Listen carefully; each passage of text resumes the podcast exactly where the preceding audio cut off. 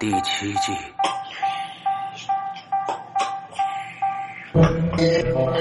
天堂旁，鱼儿。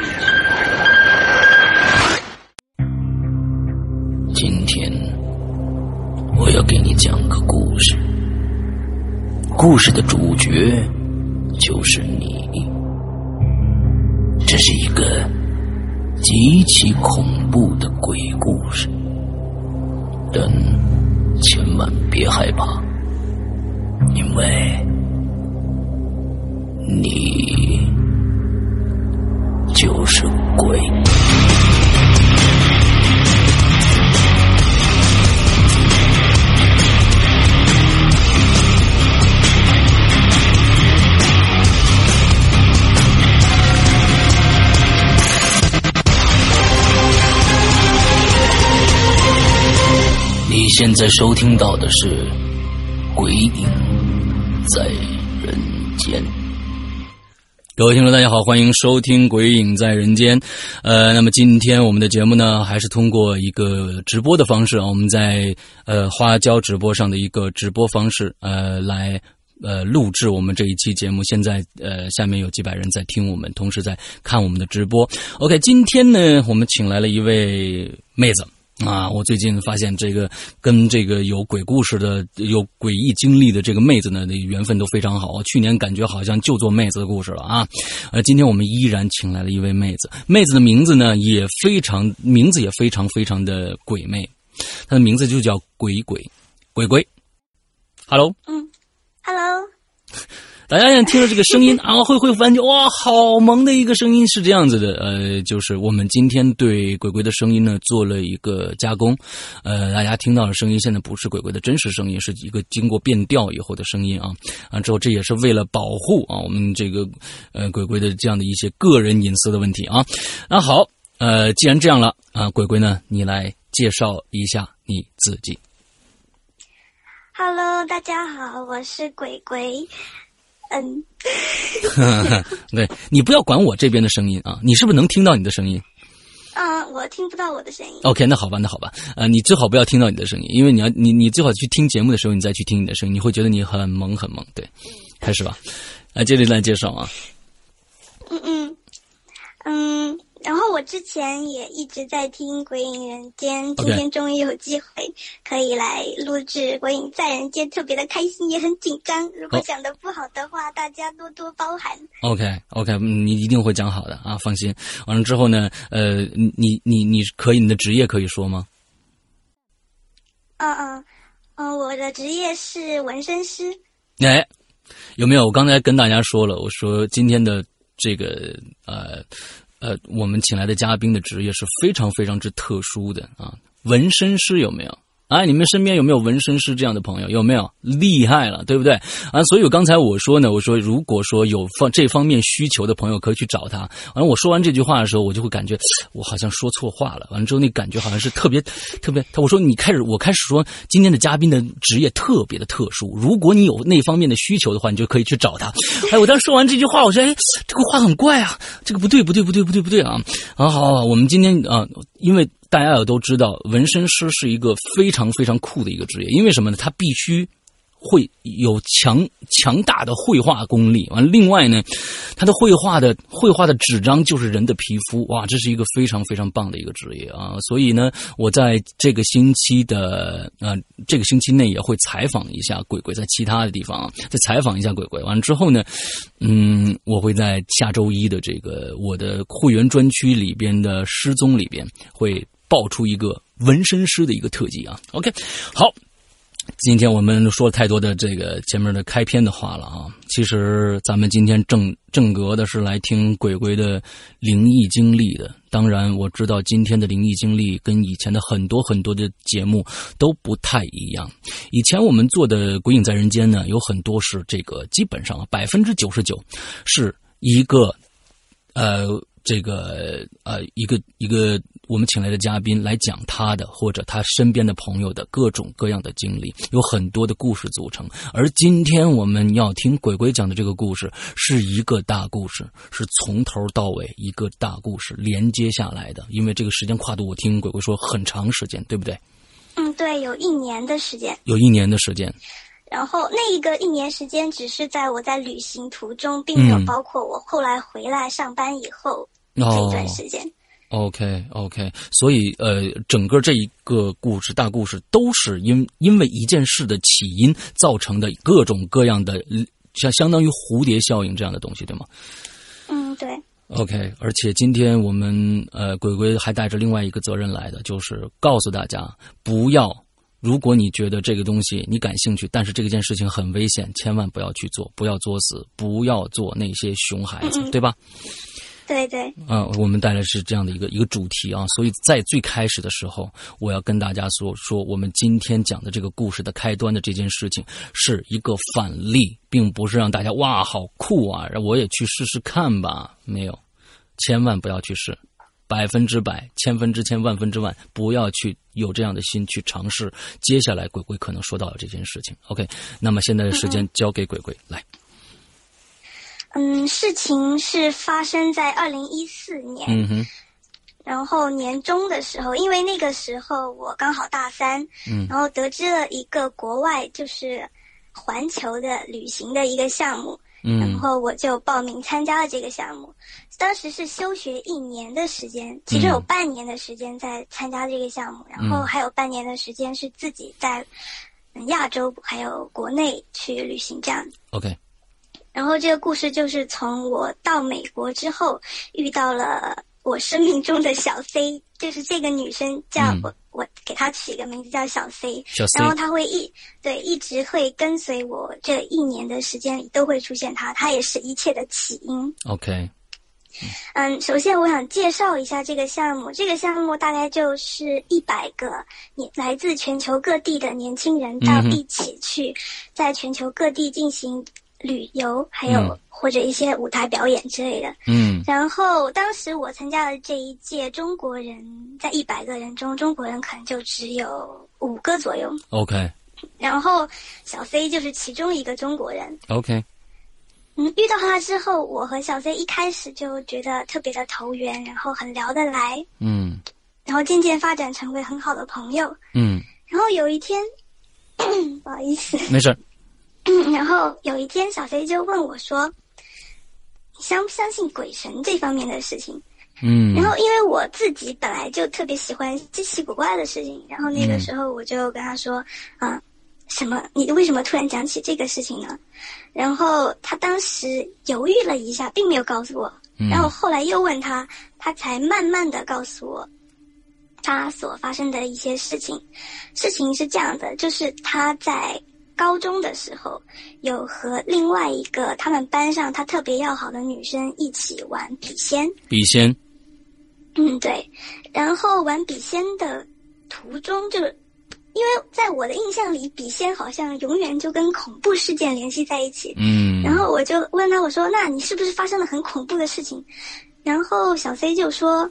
他并没有发生什么很恐怖的事情，但是在玩笔仙的这个过程中，他认识了一个朋友。嗯哼，然后这个朋友是我们就鬼影俗称的好朋友，就是鬼魂。哦，他认识了一个鬼魂。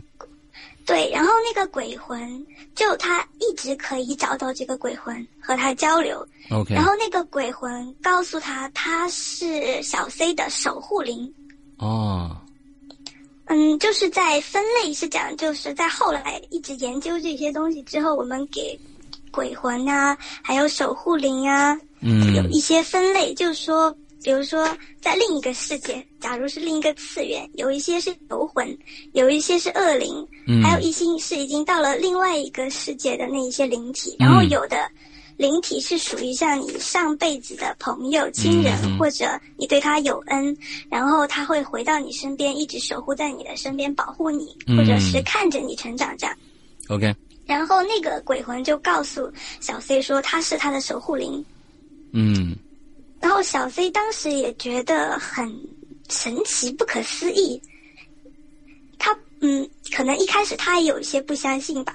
嗯。但后来发生了一件事情，就是小 C 每一天放学回家是有就是固定的路线。OK。然后他每天放学就背着书包往就从那条路线回家。然后有一天，这个因他把这个他嗯成为朋友的这个灵体给他取名叫小仙。小仙。神仙的啊，对，叫他小仙。嗯。然后小仙就告诉他说。当嗯当然，这个告诉他就是从再到之后一年里，告诉我们都是通过写字，或者是通过画图等方式来告诉我们。呃，他嗯呃，这个我是可以现在问，还是待会儿你再说？就是说，呃，他写字和画图这样的一个方式，那么是一支笔在那自己动，哗写出一个字来，还是说通过另外一个灵体的一个一个媒介来来来写出来这个字，就是笔仙的那种方式吗？哦，对，是笔仙的这种方式，相当于就是嗯，就是两个人，就是手上拿一支笔，然后，明白，嗯，对，然后就通过这样的方式，然后告诉他说，你今天晚上千万不能走那条路回家，要绕另外一条路，但是那条路会绕很远的距离再回家。小 C 一开始也很犹豫，但是他觉得，嗯。跟这个小仙还是特别聊得来，然后他就相信了小仙说的，然后那天晚上就没有从那条路绕，就平时固定的那条路线回家，嗯，就走的是另外一条小仙说去的路回家，嗯嗯嗯，然后就什么也没有发生，他回家就一天过去了，结果到第二天的时候，他才听同学说，就是在他平时固定那条路线回家的一条巷子里。有一群不良少年在那打架哦，还发生了流血事件，就刚好是放学回家的那个点。OK，嗯，然后从那一次之后，他就开始特别相信小仙。OK，然后就真正成为朋友那样子。OK，那你有没有问过最开始就是小 C 他和小仙的一个交流方式是什么样子？是在他脑海中会实现就就就能呃别人都看不到，只有他们俩人可以交流的这种方式，还是怎样？嗯，不是他跟他的高中一个同学玩笔仙哦，然后在玩的途中，然后交流。哦，OK，我明白了，我明白了。嗯嗯，OK，接着来。然后对这个事情，我就觉得啊，好神奇呀。嗯。因为我很感兴趣，就这方面的事情，我就想小 C，你带我玩吧。嗯。然后小 C 一开始就特别犹豫，因为他就一直觉得不太好，他不能随便带。别人玩这种东西，嗯嗯嗯嗯，然后他就在前几个月，他都没有跟我就带我玩这件事情，嗯，然后因为我们的整个团队会从美国开始一个城市就据点开始，一直前往可能几十个不同的城镇，嗯，在其中的一个城镇的时候。小 C 和我们团队里一个来自美国的女孩，一起去了一个很神秘的占卜屋。哦，占卜屋。然后，嗯，对，然后那个女生也是很神奇的一个女生。嗯。就在美国有一个女巫镇。嗯。然后那个女巫镇，嗯，你那个女生就是从女巫镇来的。嗯哼。她就说，在他们镇里就有女巫的血统。然后，如果你愿意自己去，就是培养这种女巫血统的话，嗯，就可以预知未来或者看到鬼魂之类的。OK。但是他一直生活在那样的环境下，觉得很压抑，所以他才来参加这个项目，想要暂时离开他所生长的环境。嗯。然后他当时就知道，在我们当时整个团队去的那个小镇有一个。灵面的占卜屋，他就他跟小 C 关系很好，于是就带那个小 C 一起去那个占卜屋去。嗯，然后当时第一次小 C 去，他是跟那个女生去，他没有带我去。嗯，然后他占卜的时候，国外占卜的时候就是嗯，比如说你走进房间，你只能一个人进去，因为不能影响你的磁场，然后会。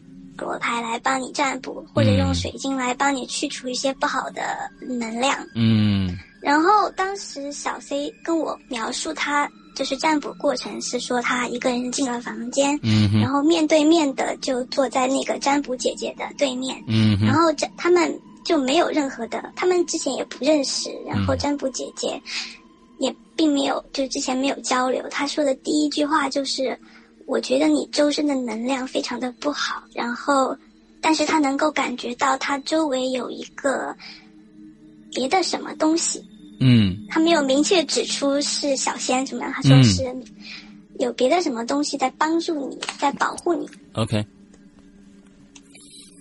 然后后来他们就聊了一一番，然后就帮那个小 C 站站不完了之后，他就觉得也蛮这个经验蛮好的，嗯。然后就又带我去嗯。这个占卜的地方占卜。然后那个占卜姐姐就说了很多话，我基本上都忘记。了。嗯，OK，没事然后，大概，有一个，嗯，有一个点，她当时说的是，嗯，在我的这一段旅行之中，很快就会出现一个新的恋情，OK，然后嗯这个恋情是非常积极的，嗯。嗯，但是我当时去参加这个项目的时候，我只是想要说，就根本没有考虑这方面，嗯，就想的是啊、好好的环游世界，多交一点朋友这样子，对，然后也没有太在意，嗯。然后这件事情我就给自己给自己过了。，OK，嗯因为小 C 有跟我说占卜姐姐有感觉到她身边有人在保护她，我就越发的觉得好神奇，嗯。我好想要玩，嗯。然后就一直在软磨硬泡她，我说你带我玩吧。嗯嗯嗯，但在美国的整个旅行中，小 C 都没有带我玩。对，我觉得他还是很负责的一个人啊，嗯，对。嗯。然后，因为然后后来在二零一四年九月份，我们结束了九月底结束了在美国的旅行，然后到达了墨西哥，嗯。就在墨西哥旅游巴士上面，然后小 C 突然我们坐在就坐坐靠近的地方，然后他就问我，他就问我的生辰八字，然后我当时就告诉他，因为嗯。他会算命。，OK，小 C 会算命嗯，对，然后他算命的是跟另外一个他的朋友，那个朋友是一个非常更加神奇的人，就莫名其妙会生病，而且他他会他能看见鬼，而且也能感觉到鬼魂 OK OK，从那里，然后他是跟道家的一个师傅学习的，嗯。嗯，然后他就小 C 就懂一点算命，然后他嗯。当时就算了我的命的第二天，然后他就来找我，他说我带你玩吧，哦，这次要带你玩了，嗯。好，嗯，然后当时虽然他还是有点犹豫，因为他觉得墨西哥整个城市的氛围不太好，就如果找到不好的东西来，嗯 嗯就不太好。嗯。但是当时我们第一次我和他玩笔仙是在一个非常非常不好的地方，就去墨西哥第一站旅游的是墨西哥的最著名的一个金字塔的遗址。嗯。然后那个地方，嗯，是特奥瓦呀，什么？特奥蒂瓦坎古城。呃，应该是米玛雅时代的一个一个废墟吧，我记得好像是嗯，还是对对，然后那个地方有一条亡灵大道，嗯有太阳和月对亮的金字塔，对，对，特别宏伟的一个地方，很有历史感，但感觉也有隐隐的阴森。嗯没错，它是被遗弃的，好像最后、嗯嗯就是整个这个地方是被遗弃。没错，然后那天好死不死，我软磨硬泡，他居然就答应让我跟他一起在那个金字塔的旁边的一个小小的土堆，就在金字塔遗址的旁边有一个小小的土，堆。等一下，我我我觉得这样的一个，这是一个世界非常有名的一个旅游旅游点啊。那在晚上的时候，这个地方不关门吗？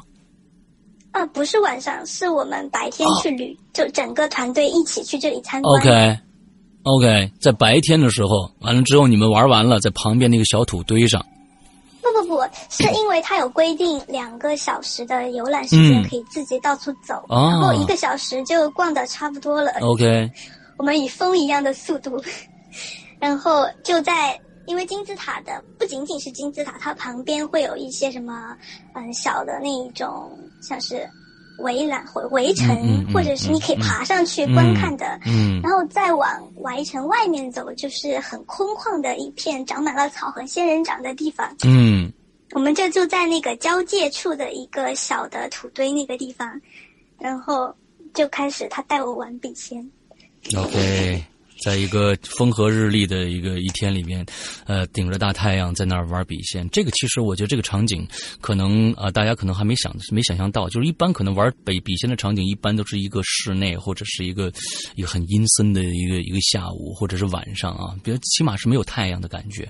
那你是在一个白天，而且在露天的这样的一个地方玩的，对吧？嗯，对。OK 呃那天太阳很大，嗯很。热。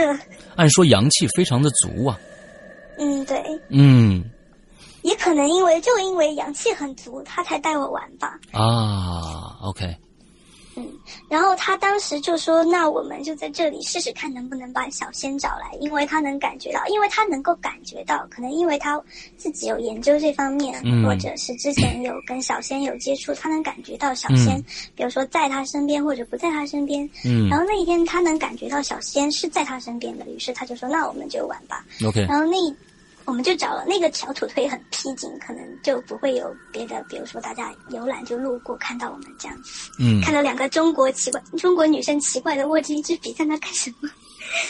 嗯，OK，嗯嗯，然后他就带我玩，嗯，就一开始也不是很顺利，就可能举着笔，他也不在，他也不会动，然后我们就一直在等待，然后等待等待着，他就真的动了。嗯。嗯就我能明确的知道我自己是没有动的，嗯。因为我首先开始玩的时候，因为我抱了特别大的怀疑，嗯。就会不会是他为了吸，他为了品，就是觉得嗯、能编造出这样一件事情，让觉让我觉得很很有趣，嗯。这样子，嗯。所以我一开始很怀疑，就从嗯但我能感觉到的是，因为我知道我没有动，我的手是没有动的，，OK，但这个笔为什么动了起来？嗯。然后笔动起来的时候，它是像画圈，就在那个空中画圈。嗯。然后，嗯，小 C 就问是不是小仙，嗯。然后那一个灵体就说是小仙。嗯当时我整个三观就颠覆了，因为虽然我知道，他怎么说的？他在他在一张纸上，就是你拿着笔在一张纸上写出来“我是小仙”三个字吗？呃，这四个字吗？嗯，我一开始就一开始的时候，我们是比如说左边是是，右边是否。OK，如果是是你，他就笔就往左边，哦或者是往右边偏这样子。OK，事事先你们会在一张纸上写一些答案在上面，对吧？一些数字啊，或者是或者否，还是专门有一张纸是专门来玩笔仙的？啊，没有没有专门的，一直都没有专门的，就可能嗯也可能不会用纸，就在桌面上说这个桌面左边是是，这个桌面左边是否。啊，你就跟上面的上面你们请来的这个人，这个这个这个好朋友说，左边是是，右边是否，按照看他去哪边，对吧嗯，对。？OK，好，那他就说他就说是，嗯然后又问了一些很无关痛痒的话，就你他最近怎么样呀？嗯因为小 C 说过，自自从从高中之后，他就再也没有找过小仙了。嗯就如果不遇到我的话，他可能这辈子都不会再玩了。啊，哎，这边是有一个我要我想我想问的一个问题啊，就是说你刚才说的这句话，看来之间有一个非常长的一个时间链条断掉了。那么也就是说，在最开始小 C 请到小仙的第那个时刻，他们之间有交流的那个时刻是在高中之前，对吗？是在高中时候，开在高中的时候，完了之后中间有一个断点，中间就是他们有一一大概多长的时间没有联系过？嗯，可能高中毕业到他大学毕业吧，四四年的时间，他就完全感受不到小仙的存在了，还是他可以感受到？他可以感觉到，但是在哦，再也没有给过他任何的提示了。嗯，因为你要给提示的话，就是说一定要通过笔仙就玩这个形式才能交流。OK，我明白了。所以说他没有在跟别人玩这个，所以就不存在，因为就像是电话突然就坏掉了，没有办法联系。明白，明白，明白，明白。OK，好，接着来。嗯，然后当时就找他来玩，然后颠覆了三观，就问了一些很琐碎的事情。嗯哼。然后第一次接触了这个，就是笔仙这种东西。嗯。但他也颠覆了我对笔仙的想象，因为我觉得应该是很恐怖的。就如果请来了不请走或怎么样，就会就会有很恐怖的事情发生啊。嗯。但没有啊。嗯。就后来，嗯。哦，但这里也要说一下，虽然我没有，直到现在并没有发生什么。嗯。特别伤害我的事情，但是我只能保证的是，我目前到现在这个时间截止没有发生任何事情，嗯，并不能保证以后或者是别人去做这些事情能不能，嗯，得到安全。OK，所以真的不要尝试。没错，没错。嗯，我觉得下面我们现在在现场直播的场控应该写一个相当于这个呃，就是本剧纯属虚构什么之类的这样的一个啊，并不是虚构，这不是虚构的啊，这不是虚构的。但是说，请大家不要去尝试这样的呃笔仙之类的这样的游戏的这样的一个提示，好吧？你们你们看看怎么写一个，完了之后我们在底下刷屏，好吧？OK，来接着来讲。嗯嗯嗯，然后。就从这一天开始，就断断续续，因为我们并不是纯旅行，我们会去做义工，会有舞台的表演，嗯，然后会会去参加一些学术研究讨论之类的，嗯，所以并不是经，而且就是那个团体，他会规定每一个国家的人不能长时间的在一起，要多和别的国家的人交流在一起，嗯，这样子，所以我并不是每一天都可以和小 C 有长时间的时间在一起。嗯，交流或这样就不能，所以我们一般玩这个笔仙都是偷偷的，有空闲刚好我们两个在一起偷偷的躲起来玩。嗯，然后因为是在墨西哥，我们就就发现了一个事情，就是找来的，因为并不是你每一次想找小仙就能找到，有时候会找到别的别的灵体。嗯，然后别的灵体。有的时候你问他一些事情，他会不知道，就一直在那里游荡，不知道说什么。后来我们才发现，我们是在墨西哥，他们听不懂语言的问题。对对对。然后我们又试着用英文，有的时候遇到了灵体，他会说英文，他才能交流。他不会说英文，我们也不会说墨西哥西班牙语，所以我们也没有办法交流。嗯，就只能先你走吧。OK，在墨西哥。嗯，然后，因为我本身就并不是一个灵异体质，OK，我从小长到大，在参加这个项目之前，我从来没有遇到过就灵异的事情。嗯，虽然喜欢，但就一直没有遇到过。OK，你过去信吗？相信吗？我过去是相信，但是没有遇到过，所以也算是半半疑。但是感觉世界这么大，宇宙那么广阔，应该是有的。嗯。这样子的一个概念。OK，然后有一天，墨西哥在墨西，我们都是住在当地寄宿家庭，然后就一天的行程完了之后，寄宿家庭会来接我们到，然后接回家去。然后有一天，整个活动完了之后，嗯，大概六点左右，然后大家都集中的在一个地方等自己的寄宿家庭来接自己。嗯。但我的寄宿家庭好像住的离我们的地方比较远，然后墨西哥城交通是非常非常非常不好的。嗯，交通非常的堵，可能和北京有的一拼。OK。嗯，然后他就一直没有办法过来接我。嗯。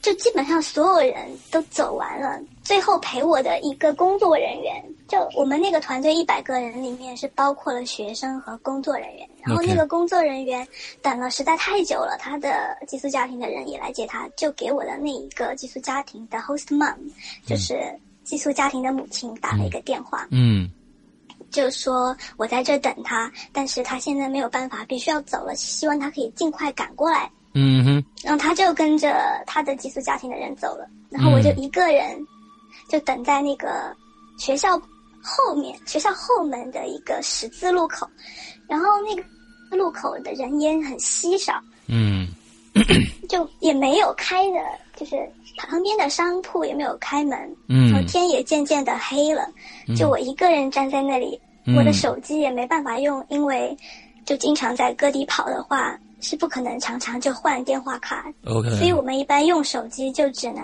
就说在有网的地方才能用。嗯 然后我就一直等，一直等，还是等不到，我有一点担心，我有点害怕。大概几点？当时那是几点了大概七点到八点左右吧，？OK，天色已经黑，大概有点黑了。嗯然后还是没有人来，连车子都没有。嗯在我们墨西哥的那个时间是九月底到十一，要快到嗯就十月初到十快到十一月的时候，嗯。然后在墨十一月是一个很重大的日子，嗯，就是在墨西哥有一个墨西哥亡灵节，亡灵节，嗯。嗯对，然后 就相当于我们这边清明节，嗯。但是墨西哥人他们很，就是很性格非常奔放，嗯然后就是在对于亡灵处理亡灵的事情的时候，它并不是我们像中国一样进行哀悼呀，嗯或者是弄得很哀伤啊，悲伤。嗯，对。嗯但在墨西哥是，就是在亡灵节这一天是举国欢庆的日子。日子，因为他们相信在这一天，那个亡灵会回到他们的家庭，嗯跟他们一起狂欢，就希望能有一个很愉快的团聚。，OK，嗯，刚好是这一段时间，然后再回到我当时这个时间点，我在等人，一直没有来，周围没有人。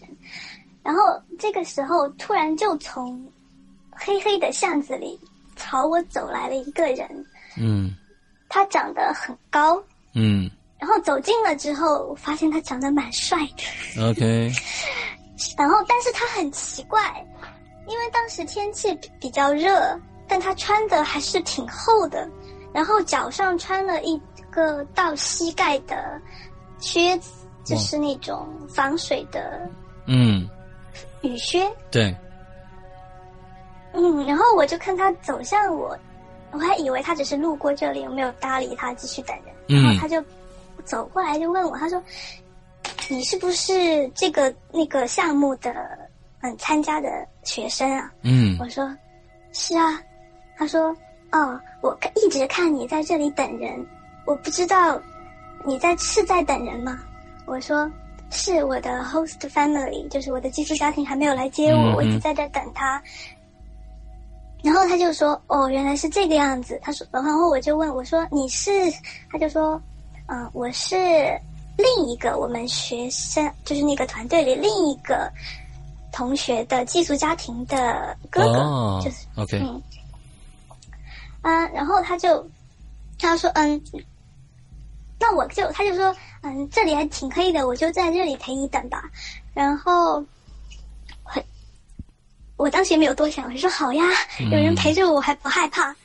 然后我们就聊天，嗯，OK，就聊了一些，然后直到我看到有车开过来，然后我的 host mom 下车说、啊不好意思，一直堵车，我现在才到，你等太久了。嗯。饿了吧？之类的，然后我就说啊没关系，后面有人跟我一起等，他陪我，然后再转过去看见没人了。没人了。嗯，对，，OK，呃，也就是说，嗯，那个，呃，那就是说，刚才那个人，你不确确定他是走了还是突然消失了，现在，对吧？就嗯不确定，因为我就看到车来，我很激动，因为我知道那个是我寄宿家庭的车，然后我就去迎接，他就在我身后了。OK，好在我转回去看，我说有人陪我，但就没人。，OK，然后我也没多想，我想，哎，可能看到我寄宿家庭来就走了吧，这样。嗯，然后我就跟着寄宿家庭的一起回家了，吃饭。嗯第二天，然后第二天我就想啊，那我要一他他陪我那么久，那我要跟那个学那个住在他们家的学生好好的说一下，要去、嗯。可以感谢一下他。嗯。然后我就去找那个学生学员，嗯。然后我就说啊，昨天你们的 host brother 就跟我说，就一直在那里陪我，我等了很久。然后他就跟我说什么 host brother 有吗？他说他他住的那个寄宿家庭里是有过，就是然后那个跟我一起等车的那个大概二十五岁左右的成年男子，嗯，长相英俊，然后他就说他们之前那个 host family 是有一个。不好意思，因为，嗯，就说一下，因为就很多术语，比如说我习惯的是用英文讲，可能讲着讲着就会换成英文。OK，和 host family 没没有问题，没有，估计很多人都听得懂。OK。嗯，对，然后，嗯，他就说那个 host family 一个儿子，但是那个儿子在一年前就已经去世了。OK。嗯。然后那我遇到的是什么？我至今也不知道。或者是一个搭讪的人，OK，或者我很，我就想，那大概是一个搭讪的人吧，嗯，这样。那有没有去他们家拿照片确认一下？当时我没有多想。OK，OK，OK，我就就让他过了。啊，其实其实我我开始以为是，呃，那个这个吉普赛算命婆婆跟你说的啊，你的你的一个一个桃花运啊。你一个桃花，我以为这，我以为这个男生是那个桃花嘞。不，那个我的桃花是在最后要结束的时候。OK，好了好了，桃花在后面。OK，啊，桃花朵朵开，那我们接着往后讲。来，嗯嗯，然后这个就是在墨西哥的时候发生的一件至今无解的事情。嗯，因为我也没有去深究，可能当时心大吧。嗯嗯，然后到十月十月底。十一到十一月的时候，十月底我们就去了古巴。嗯，呃，我们整个团队就飞到了古巴。嗯，古巴是一个，也是感觉比较像，就民风的话，感觉比较像墨西哥，很热情奔放，然后就感觉能自给自足，非常的民心淳朴。嗯嗯，但是要吐槽的就是各方面的设，还有真的很落后。嗯嗯。当时因为这个项目是美国人发起的，美国和古巴一直是有一些政治方面的原因，所以我们整个团队进入古巴的时候，古巴政府是把我们集中安排在，因为我们在美国的时候就是住到 host family 家里，但是在古巴就不可以，古巴的政府是命令，就是说我们只能在一个政府给我们提供的学校里面住，嗯嗯嗯嗯，所以我们一行人一百个人就都到了。就住进了学校，嗯，然后学校设施对那些嗯，像是欧洲、美国，还有像是嗯大，就是那种大国家的人来说，他们可能都没有见过高低，就是那种宿舍用的铁架上下铺，嗯，然后一个小小的房间可能要堆四到五个上下铺，嗯，然后嗯，就是嗯，像厕所是和浴室在一起，浴室。而且就可能会有很多很斑驳的，像是霉菌呀，或者出来的小草。像蓬头也是用，就是一个塑料袋系在那个管子上，让它把水可能洒开一点。嗯嗯，然后厕所的门也会关不上，而且有缝，因为是男女共用，有的时候很尴尬。你在里面上厕所，外面有个男的站着。OK，嗯嗯，对，嗯。嗯，然后那个学校我们住进去以后就，嗯，而且有集体的熄灯时间，每，但具体熄灯时间我现在这现在已经忘了，因为比较远，嗯，所以就会有一个集体熄灯的时间。然后那一段时间在古巴，因为政府有规定，我们不能随便的进行活动，或者是不能随便的表演，所以，而且出门的话也会有警车跟我们在一起，嗯，所以，嗯。那段时间就相较于美国或者墨西哥来说就比较清闲。嗯，我和小飞就有更多的时间可以在一起。嗯嗯，然后有一天晚上，大家一下熄灯以后。然后因为很热，就寝室里很热，而且只有一个电风扇在那里呼啦呼啦转，而且并没有什么暖用。啊，我和我和小飞就觉得啊，我们出去走走吧。嗯，然后我们就偷偷的溜出宿舍，去学校里晃荡。嗯，因为当时大家熄灯了，都睡了。嗯嗯，就只有基本上应该就只有我们两个。嗯。一个偌大的校园晃荡，然后那个校园当时应该是他们放假，学生和老师都不在学校，就只有政府就是规定的那些老师，就是帮助我们的一些老师在那里，嗯也也不超过五个人吧。嗯 然后就真的是万籁俱静，除了一些虫鸣声啊，还有燥热感，就没有别的东西了。嗯我们就想啊，当时就想啊，既然没有人，就不会有人看到我们玩笔仙，那我们就来玩吧。哦，又来了，嗯，对。然后我们当时就想找小仙一起来玩。嗯嗯，因为在我并没有遇到过恐怖的事情，就是在此之前。对然后我和和小 C 就一直把小仙当成朋友，嗯嗯，所以就就经常会说找他来玩这样子，嗯嗯。然后当时我们尝试找小仙来玩，可是找了很久都没有找到他，嗯就突然就出现了一个我们从来不认识的嗯灵体，然后那个灵体能断断续续的说一些英文，写一些英文，然后他就跟我们说：“跟我走，跟我走。”然后我们就觉得好奇怪，跟他走去哪里？然后那个林他是怎么样？他是怎么样来来来实现 follow me 的这样的一个，就是来来呃字母吗？F 直接写出那个字 OK 字母，OK 就是整个拼出来。OK follow me OK 嗯，然后就说想带我们去一个地方玩。啊哈当时我们也是心大，然后我们的就是在没有发生恐怖事情之前，我们两个一直都很心大的。嗯然后我们就跟他说啊，那就去吧，学校里面，而且这么多一百多个人在那里，应该没什么事吧。然后我们就跟着他。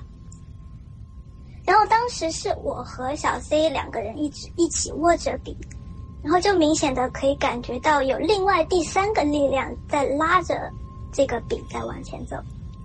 第三个力量在拉着笔往前走。嗯，对，就是在我们玩笔笔仙的时候，并不是就是那种啊，觉得，因为我是保证我自己没有动，没有用力，嗯但是是有另外一个力量在 OK 控制着这个，像，嗯，然后小 C 也是说他就是这样的一个感觉，相当于有两个有三个人 OK 其中一个人看不见，然后你们两个人手不动，其中第三个人拉着你这样子的，对对对 OK 嗯，然后他就我们握着笔，他就拉着我们往前走，我们就一直跟着他走。嗯。因为那个学生们也不熟悉，就教学楼好像白天的时候是知道教学楼后面有一个嗯体育馆一样的地方，嗯。体育馆旁边是操场，嗯。他就一直拉着我们往那边走，但我们也不知道走的那条路是什么，然后但是我们就一直跟着他走，然后走着走着走着，就看到了一片平宽的空地，嗯。然后他，我们就说这里是，因为就荒草多呀，就我没有看到那种操场，嗯。可能已经是像是中国上个世纪的学校里的那种嗯。全是沙土的操场。嗯。然后望过去一个人没有，灯光很灰暗，但是在操操场的中间摆了两把椅子，摆了两把椅子。对，就是课桌的那种椅子，在中间正中间，OK。就唯一有光的地方摆了两把椅子。嗯哼。然后我们就觉得好奇怪，这里怎么还有把椅子，两把椅子呢？然后我和小 C 想，哎会不会是白天的时候有人在这里玩，然后就摆了两把椅子在这儿？然后我想也不对呀、嗯。白天根本就没有人啊，也没有学生，谁会无聊的摆一把椅子在这个地方？嗯。然后那个人一直拉着我们走，然后就是到椅子那边去，然后我们就跟着他真的过去了。OK 然后就绕着那个椅子走了几圈，走了晃，走了一圈，还是觉得这个椅子好奇怪哦，对啊，感觉是刚刚有人在这个地方坐了，坐过，为什么因又走了？因为有温度吗？还是怎样？就感觉，就是你们你们第六感感觉这应该是刚刚有人坐过的，对吧？嗯，对。嗯但是我们在外面晃这么久，也没有看到过别的人呀。嗯嗯嗯嗯嗯嗯然后，然后那个那个灵就就绕了这个椅子一圈，他说：“我会带你们去另一个地方，你跟着我们到另一个地方去。嗯然后他又带着我们的手一直拉着拉着，然后就往前走。然后走着走着，走到了一个地方，完全没有灯，嗯然后前面就是就越过了一个像是明暗贴线的地方，就前面完全看不见。啊，然后他就拉着我们，就说：“走，我们进去。”然后这个时候，我和小 A 小 C 就遇了，我们说那么黑还往里面，根本不知道里面是什么。嗯，等一下，等一下，这边这这个这个地方我，我可能有一点，就是因为你们在走的行走的过程当中，他还依然在给你传达一些信息，对吗？比如说我们要走进前面那个黑的地方，还是说你觉得他呃这是一个只是一个你觉得他跟你们说的话，还是他真的当时还在写 “follow me” 的这样这样的东西？他并不是在写，嗯我和小 C 的手在行走的时候已经就悬在空中，只是两个人握着这个。OK，它只是有个拉力拉着我们。然后我们比如说是问他，就会问他说：“呃，你的意思是让我们往前走吗？”嗯如果是是的话，就往小 C 那边；不是就往我这边。啊，OK 然后就中途会有这样的问答，然后我们才确定是不是他让我们往前走。OK，明白明白，好，嗯，这样，然后看着这一片黑暗，像是一个从来没有到过的不属于这个学校的地方，嗯我们逼了，我们想还是不要走。嗯然后这个时候，本来他还一直往着拖着想让我们走，然后我们有感觉有另外一个力量，在第四个人出现了，哇哦，在我们往后面拉。再往后面拉。嗯，OK，当时是就是说，相当于就是说，呃，你们两个手是抓在呃，就是呃握在一起的。完了之后，前面有一个力量，后面有一个力量，完了之后再拉你们两个人。嗯，对。OK，然后当时我们就觉得特别不对了，然后但是后面那个比较熟悉，嗯，应该是所以我们就不往，就觉得不往前走了，我们回去吧。OK OK，然后我们就往亮的地方走，就往路灯的那个亮的地方走。嗯嗯嗯然后当时，嗯，嗯、往亮的地方走了之后，就是往前拉我们那个不认识的人就不见了。就不见了。嗯，对，我们就往后走的时候，就只剩下第四个人，就出现了第四个人，他嗯拉着我们往回走。走到明亮的地方的时候，我们就问那个第四个出现的人，然后他说他是小仙，OK，谁？你怎么？他的意思是说，你怎么能别人拉着你们走，你们就往前走呢？嗯你们不长心吗？这种意思，感觉很生气。嗯嗯嗯，然后当时我们就被批评了一顿，嗯就去睡觉了。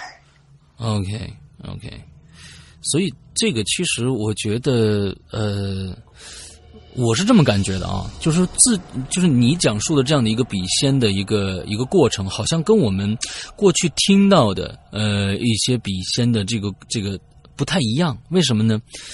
就是感觉过去的笔仙啊，很多人在玩笔仙的时候，基本上是请来一个人，而这个人呢是通过最开始的一些呃模式形式，比如说笔仙笔仙来，大家都握着啊，旁边点个什么蜡烛，完了之后开始说这个咒语，靠这个咒语或者什么这这一个一个形式把他请来的，而。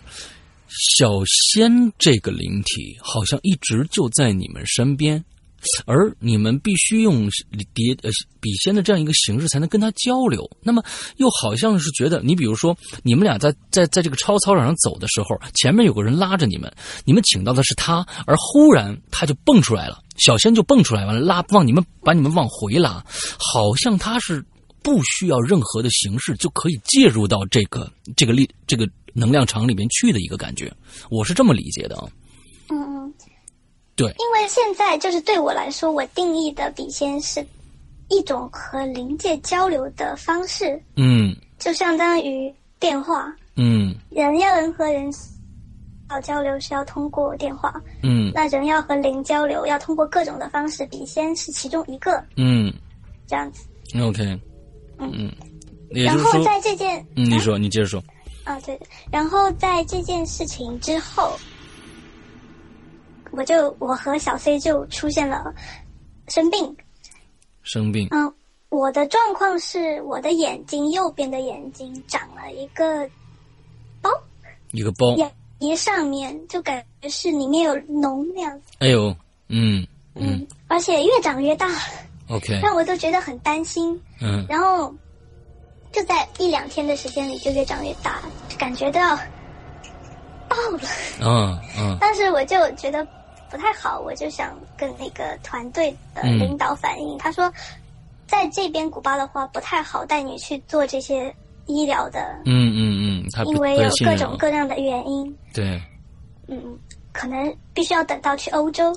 ，OK，然后当时我就想啊，算了，还有几天就可以去欧洲，那就等欧洲吧。嗯，然后小 C 的情况是他开始拉肚子，拉肚子，嗯嗯，但是拉肚子这个也挺普遍的，像他以外还有很多美国、欧洲的学生，因为可能吃的不习惯，就嗯，也很多拉肚子，嗯嗯嗯也没有太多的联想。反正后来我和小 C 不健康的事情就这样。嗯嗯，然后，嗯，这一件就是在古巴发生的事情。，OK，嗯，到古巴之后，十一月的时候，我们就到了欧洲。嗯然后欧洲到了之后，我第一件事情去医院把那个眼睛上的那个脓包给挑了，嗯嗯 非常恶心。嗯嗯嗯 嗯，然后又再回到嗯那个团队开始继续旅行。嗯，然后在欧洲的时候，在河南，嗯，在河南是吧？还是荷兰？河南是荷兰还是河南？不 要考验我，我读不出来。你风车的国度，呃，风车的国度河南，呃，荷兰，荷兰，OK OK，荷兰，嗯，好。然后在嗯，我们去参观的一个景点是，今天我试着在百找没找到这个地方，不知道有没有小伙伴在那个国家可以去看一看。嗯。就是有一个很神奇的地下宫殿，，OK，嗯，那个地下宫殿并不是就是平时我们所想国家国王建造的豪华的，那个是一个矿工群建造的一个地下城市。啊，矿工啊，嗯，对，应该是矿工，如果没有记错的话。嗯。然后他们长年累月的在这个地下开采，然后一代又一代的人生活在里面，相当，嗯然后所以说，人类的智慧是无限。嗯但在地下开凿出了一个巨大的城市，那个城那个城市里就是。当然没有进去，那个我们都有进去参观。那个城市当时用的应，我们进去的时候已经没有灯了，嗯但是当时他们应该用的是煤油灯或者是蜡蜡烛之类的，应该、嗯嗯应该是用的当时的照明设备。但我们进去的时候是每个人手上一组人提了一个煤油灯，这样嗯嗯嗯进去。嗯在那个地下城市里，当我们进去之前，导游就告诉我们说，这个地下城市的规模非常巨大，嗯甚至现在他们都没有把这个地下城市完全的地图画出来，嗯是会迷路。如果景区不紧随着他们的脚步，迷路了就找不到了，就出不来了。，OK，嗯，然后我们进到那个地下宫殿里，非常的壮观，就是他们只是一群就平时生活在这里面的矿工，嗯，但是他们用自己的手或者是当时的一些很简陋的工具，雕塑出了教堂，就是用在石壁上凿凿出教堂，凿出吃饭的地方，然后凿出起身的地方，嗯而且很富有艺术的色彩。嗯然后也会用煤炭或者煤在墙上画一些自己的肖像，嗯或者一些像是嗯，甚至还有佛像。嗯 然后有矿工去世，他们就会把矿工的剪影画在那个墙壁上，OK 下年份。OK，当时导游就带我们进去。我进去的时候是跟另外一个美国的女生一起共用一个煤油灯，嗯然后就跟随着大部队的脚步，就前面有导游在讲解，他这个地方是用来干什么的，嗯哼那个地方是用来干什么的，这幅画是怎么样怎么样的。那时候我们走着走着，就在我和那个女生就在一幅画，因为那幅画特别漂亮，然后我们就在那边前面停留了比较长的一段时间，就大部队已经渐行渐远了。嗯。然后当我们反应过来的时候，我们就准备去追追大部队，因为就怕迷路嘛，嗯。就特别黑，除了煤油灯以外，就灯了，全是漆黑的。嗯。然后我们就去追，然后我们在追的途中就感觉好像有声音，就不是大部队的声音，而是嗯。别的声音，像是很多人在说话，，OK，有人在开会，或者有人在庆祝，感觉那种很嘈杂、很嘈杂的声音。OK，那我们就觉得，但是前面有光，就是有那种人家已经走了之后，就零星剩下的一点，你知道黑洞洞的前面有一个光你要去追那个光。对，然后我们就一直奔着光走，但是周围有很很嘈杂的声音，我们就怕了，我们就想，到底是怎么了？这什么鬼？然嗯后我们就越走越快，越走越快。当我们追上去的时候，我们就惊呆了。我们我们追上的不是大队，我们追上去的是一一个，我们到达的是一个像是教堂一样的地方。嗯然后那个教堂的那个地方就有很多像影子一样，就在煤油灯下有很多影子。嗯，在那里晃来晃去，晃来晃去，然后声音很嘈杂。哇哦，你没有看到人，但是看到只是影子在那晃来晃去。对，因为我们跟随着那个大部队的光走过去，但是我们手上提的只是煤油灯，煤油灯可是范围很小，对，所以我们追上去以后看到的那个教堂，就是可能就看得到前两一米两米之类的距离吧。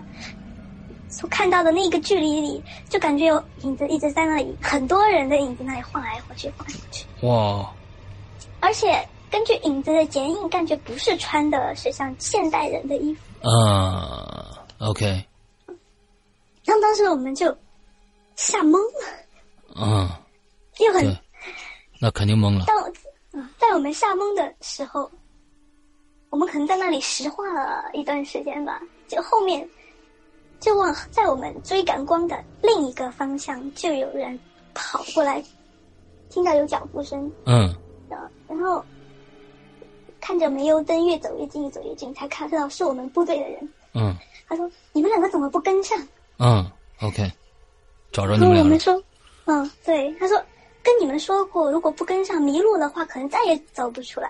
嗯这地下地下迷宫太复杂了，这可能再也走不出来。，OK，然后我们就赶紧跟着那个人走了，回到大部队。嗯然后后来我和那个女生出去之后，我们就我们也没多说，我们就默认了那只是一个幻觉。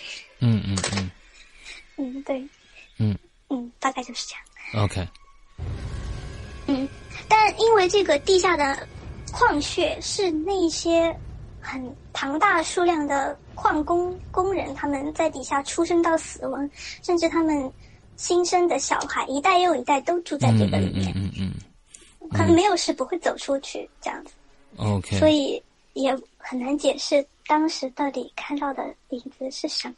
OK，所以呃，嗯，这个只是在旅行当中，但这个这个事件跟你的笔仙这个事件是没有关关联的嗯，后来渐渐感觉是有关联的，哦。就是说，在这个玩笔仙之前，我并没有遇到过这些事情，哦但是在跟灵体有了接触之后，感觉自己可能就越来越被他们的一些磁场磁场给影响了，啊就越来越能够遇到一些奇怪的事情。，OK，不管是在玩笔仙过程，或者是日常生活中，直到现在，都会莫名其妙的遇到一些奇怪的事情。OK，好，好，好，那好，我们现在已经讲了一个小时，整整一个小时啊。嗯，之后呢，我们今天在现场，我们也会分成两段来来录制啊。呃，那呃，在现在在听我们的剪辑录音的朋友啊，那我们这一期的呃鬼鬼的专访上一集上集到这儿就结束了，接着我们来。呃，下个星期你们将会听到第二集。那么，可能在直播间的同学啊，马上就会听到第二集了。所以也请大家以后关注呃这个花椒直播的《扬言怪谈》，我在这边的直播节目。OK，那今天的《归人人间》到这儿结束，祝大家这一周快乐开心，拜拜。